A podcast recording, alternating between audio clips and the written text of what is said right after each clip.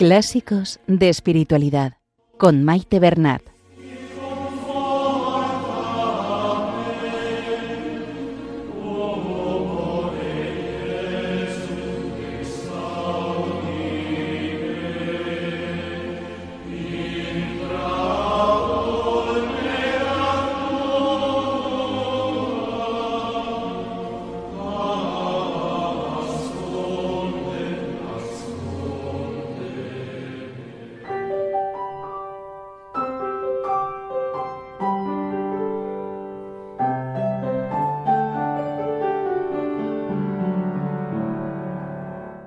Saludo a todos los oyentes de Radio María y bienvenidos al programa Clásicos de Espiritualidad.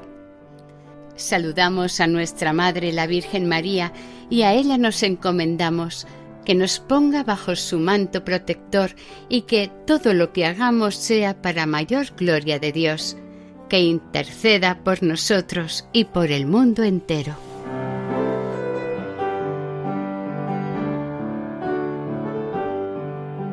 Estimados oyentes, en este programa Clásicos de Espiritualidad estamos leyendo esta temporada Introducción a la vida devota de San Francisco de Sales. Ya vamos por la parte tercera del libro. Les recuerdo que en este programa ya se han leído otros libros, La imitación de Cristo de Kempis, El peregrino ruso e Historia de un alma de Santa Teresita del Niño Jesús, Pueden encontrarlos en la sección de podcast en la web de Radio María y también pueden encontrar recopilaciones en diversos formatos de imitación de Cristo e historia de un alma llamando al 918 22 80 10.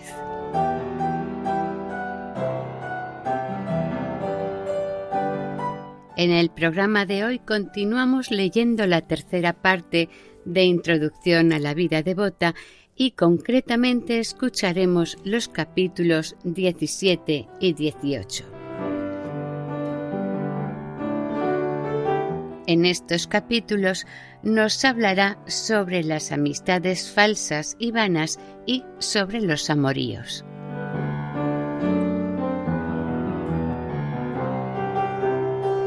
San Francisco de Sales nos va aconsejando cómo debe vivir un cristiano en medio del mundo o en la sociedad donde habita.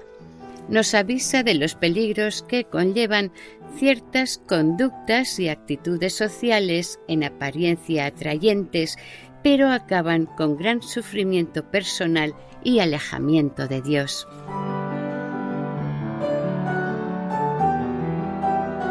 A San Francisco de Sales no le es desconocida esta sociedad de su tiempo, puesto que él mismo nació en una familia noble de la cual renunció a sus derechos por seguir su vocación y también realizó amplios estudios en diversas universidades.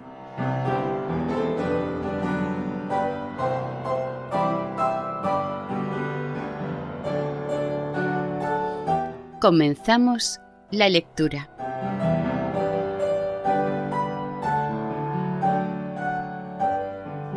Introducción a la vida devota. Parte tercera. Capítulo 17. De la amistad y en primer lugar de la que es mala y frívola.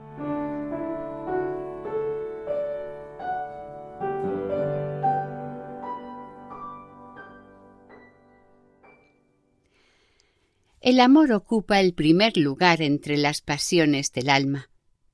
Es el rey de todos los movimientos del corazón. Transforma en sí mismo todas las demás cosas y nos hace tales cuales son los objetos amados. Ten pues gran cuidado, Filotea, en que tu amor no sea malo, porque enseguida serías tú mala con lo él. Ahora bien, la amistad es el más peligroso de todos los amores, porque los demás pueden darse sin comunicación alguna. Pero en cuanto a la amistad, por estribar esencialmente en aquella, es imposible tenerla con una persona sin participar de sus cualidades. No todo amor es amistad, porque puede el hombre amar sin ser amado, y entonces hay amor, pero no amistad, ya que la amistad es un amor mutuo, y sin amor mutuo no puede existir. Además, no basta que sea mutuo, sino que es menester que las partes que se aman conozcan su recíproco afecto, porque si lo ignoran, habrá amor, mas no amistad. En tercer lugar, es también necesario que exista alguna clase de comunicación que sea el fundamento de la amistad. Según sea la diversidad de trato, la amistad es también diversa y el trato es diverso según sean los bienes que los amigos se comunican mutuamente. Si son bienes falsos y vanos, la amistad es falsa y vana. Si son bienes verdaderos, la amistad es verdadera, y cuanto más excelentes sean los bienes, más excelente será la amistad. Porque así como la miel es más excelente cuando es chupada de las flores más exquisitas, así el amor fundado en la más exquisita comunicación es también el más excelente. Y así como la miel de Heraclea de Ponto es venenosa y vuelve loco a los que la comen, porque está sacada del acónito que abunda en aquella región, de la misma manera, la amistad fundada en la comunicación de bienes falsos y viciosos es toda falsa y mala. La comunicación de los placeres carnales es una mutua inclinación y un cebo brutal que no merece el nombre de amistad entre los hombres, más de lo que merece entre los jumentos y caballos. La amistad fundada en la comunicación de los placeres sensuales es grosera e indigna del nombre de amistad, como lo es también la que se funda en virtudes frívolas y vanas, porque estas virtudes dependen también de los sentidos. Llamo placeres sensuales a los que se refieren inmediata y principalmente a los sentidos externos, como el placer de contemplar la belleza, de oír una dulce voz, de tocar y otros semejantes. Entiendo por virtudes frívolas ciertas habilidades y cualidades vanas que los espíritus débiles llaman virtudes y perfecciones.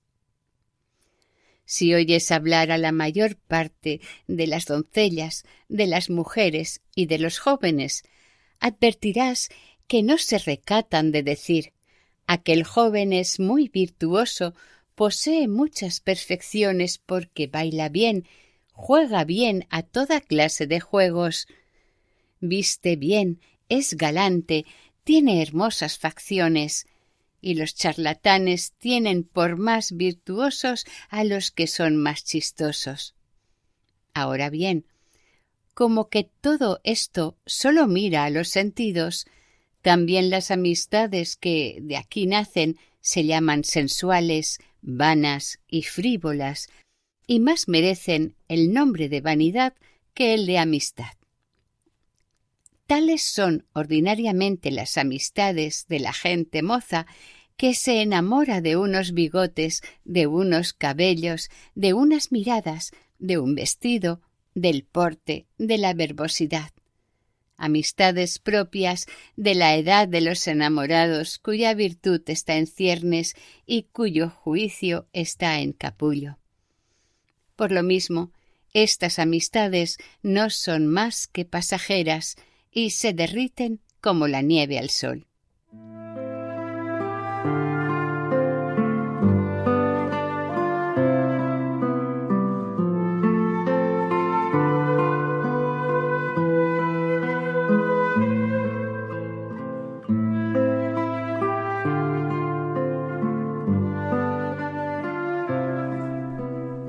Capítulo 18 Los amoríos.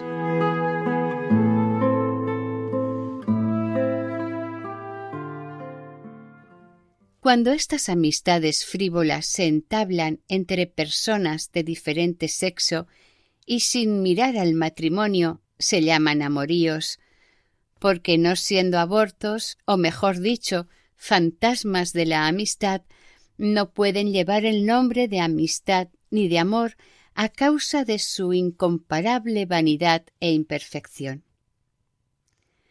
Por ellas, pues, los corazones de los hombres y de las mujeres quedan aprisionados, esclavos y encadenados los unos con los otros, con vanos y locos afectos, fundados en estas frívolas comunicaciones y placeres ruines de que acabamos de hablar.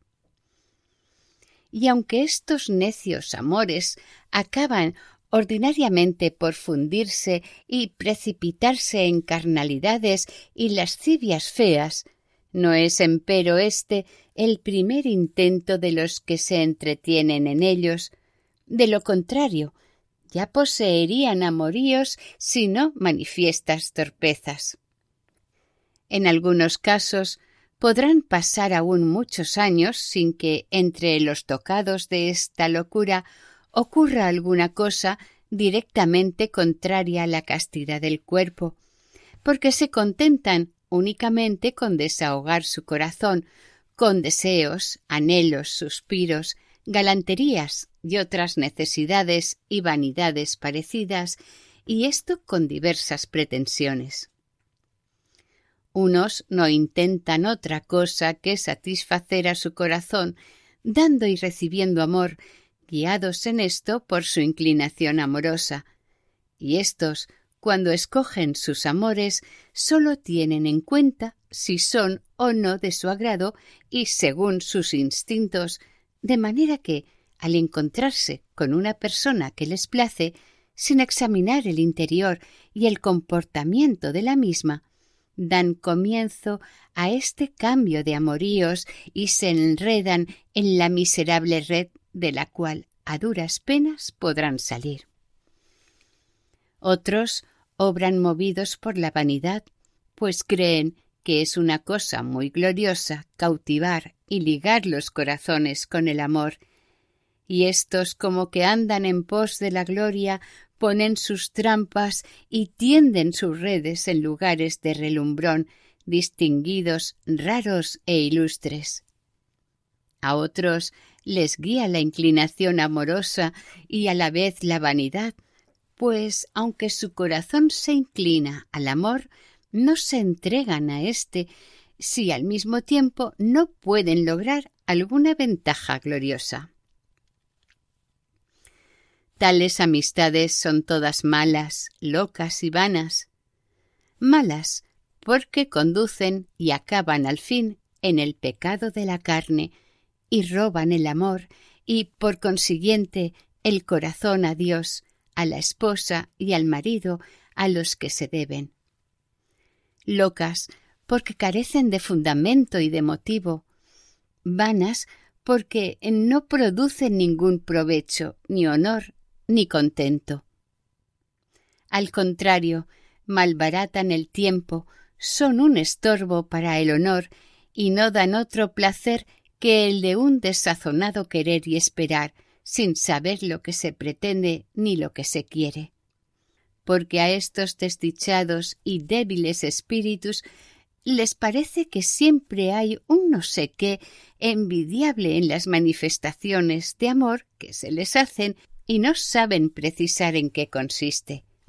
Y así su deseo nunca se ve saciado, sino que anda en desasosiego su corazón con perpetuas desconfianzas, celos e inquietudes. San Gregorio Nacianceno, escribiendo contra las mujeres vanas, dice maravillas en esta materia. He aquí una muestra, dirigida a las mujeres pero aplicada también a los hombres. Tu belleza natural basta para tu marido, pero si es para varios hombres como una red para una bandada de pájaros, ¿qué ocurrirá? Aquel te será agradable a quien haya sido agradable tu belleza, y le devolverás mirada por mirada. Enseguida acudirán las sonrisas y las palabritas de amor encubiertas al principio, mas pronto te familiarizarás con ellas y pasarás a la galantería manifiesta. Guárdate bien, lengua mía, de decir lo que ocurrirá después, pero quiero añadir otra verdad. Nada de cuanto los jóvenes y las muchachas dicen o hacen en medio de estas necias complacencias está exento de grandes aguijones. En todo este fárrago de amoríos unos se embrollan con otros y unos atraen a otros como el hierro atraído por un imán arrastra consigo consecutivamente a otros hierros.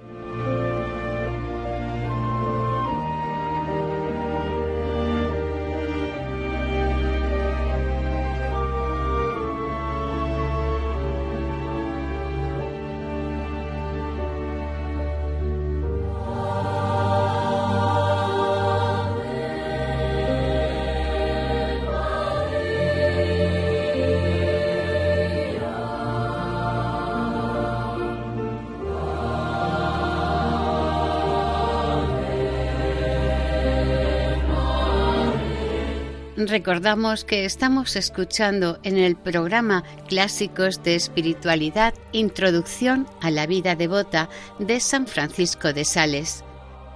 Continuamos en la tercera parte y en el capítulo 18 que trata sobre los amoríos.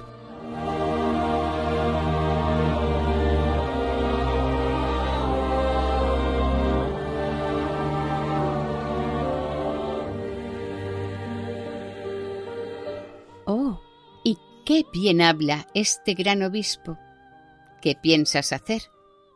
Dar amor, ¿no es verdad? Pero nadie da voluntariamente amor sin que a la vez lo reciba. En este juego, el que coge es cogido. La hierba aproxis recibe y toma el fuego en cuanto lo ve. Lo mismo hacen nuestros corazones, en cuanto ven una alma inflamada de amor, al instante son abrasados por ella. Yo quiero recibir amor, dirá alguno, pero no quiero ir tan lejos. Ah, te engañas. Este fuego de amor es más vivo y penetrante de lo que te imaginas. Procurarás no recibir más que una chispa y quedarás maravillada al ver en un momento abrasado tu corazón, reducidas a cenizas todas tus resoluciones y a humo tu buen nombre. Exclama el sabio, ¿quién tendrá compasión de un fascinador mordido por una serpiente? Y yo exclamo con él, oh locos e insensatos, ¿queréis fascinar el amor para poderlo manejar a vuestro sabor? ¿Queréis jugar con él y él os picará y morderá traidoramente. ¿Y sabéis lo que dirán de ello? Todo el mundo se burlará de vosotros y se reirá de vuestra pretensión de querer encantar el amor y de haber querido, con necia presunción, introducir en vosotros una peligrosa serpiente que os ha echado a perder y ha perdido vuestra alma y vuestro honor. Dios mío, qué ceguera es esta jugar así al fiado sobre prendas tan livianas con el principal tesoro de nuestra alma. Sí, Filotea, puesto que Dios no quiere al hombre si no es por el alma, ni el alma si no es por la voluntad, ni la voluntad si no es por el amor. Ay, Señor, nuestro amor no llega ni de mucho al grado que requiere. Quiero decir que nos falta infinitamente para tener el que se necesita para amar a Dios. Y no obstante, miserables de nosotros, lo prodigamos y lo malbaratamos en cosas vanas, vacías y frívolas, como si nos sobrase. Ay, este gran Dios que se había reservado el amor de nuestras almas en reconocimiento de su creación, conservación y redención, exigirá una cuenta muy estrecha por estas locas sustracciones que de él le hacemos. Porque si con tanto rigor ha de examinar las palabras ociosas, ¿qué no hará con las amistades vanas, inconvenientes, locas y perniciosas? El nogal es muy dañoso a las viñas y a los campos en los cuales está plantado, pues siendo tan grande absorbe todo el jugo de la tierra, la cual se hace impotente para alimentar a las otras plantas. Su follaje es tan tupido que hace una sombra muy grande y muy espesa, bajo la cual son atraídos los viandantes, quienes, para coger el fruto, destrozan y pisotean cuanto hay alrededor. Estos amoríos causan los mismos daños al alma, pues la absorben de tal manera y atraen tan fuertemente sus movimientos que no puede después llegar a hacer ninguna obra buena. Las hojas, es decir, las conversaciones, los juegos, los requiebros son tan frecuentes que malbaratan todo el tiempo y todo el corazón queda pisoteado y deshecho. Resumiendo, estos amoríos ahuyentan no sólo el amor celestial, sino también el temor de Dios, enervan el espíritu, debilitan la reputación, son, en una palabra, el juguete de las cortes, pero la peste de los corazones.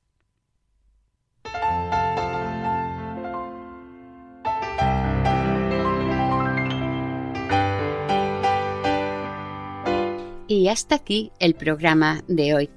En el próximo programa se leerán, si Dios quiere, los capítulos 19 y 20 de Introducción a la vida devota, donde San Francisco de Sales continuará hablando sobre la amistad, definiendo y diferenciando las amistades verdaderas de las falsas.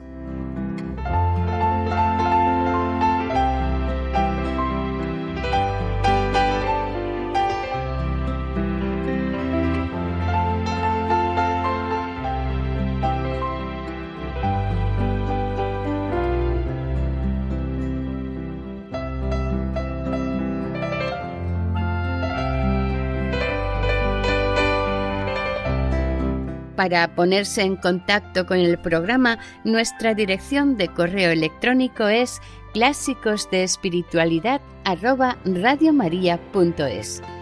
Pueden volver a escuchar el programa e incluso descargarlo en la sección de podcast de la página web de Radio María. Si desean adquirir el programa, pueden llamar al 91 8 22 80 10. Que el Señor y la Virgen les bendigan.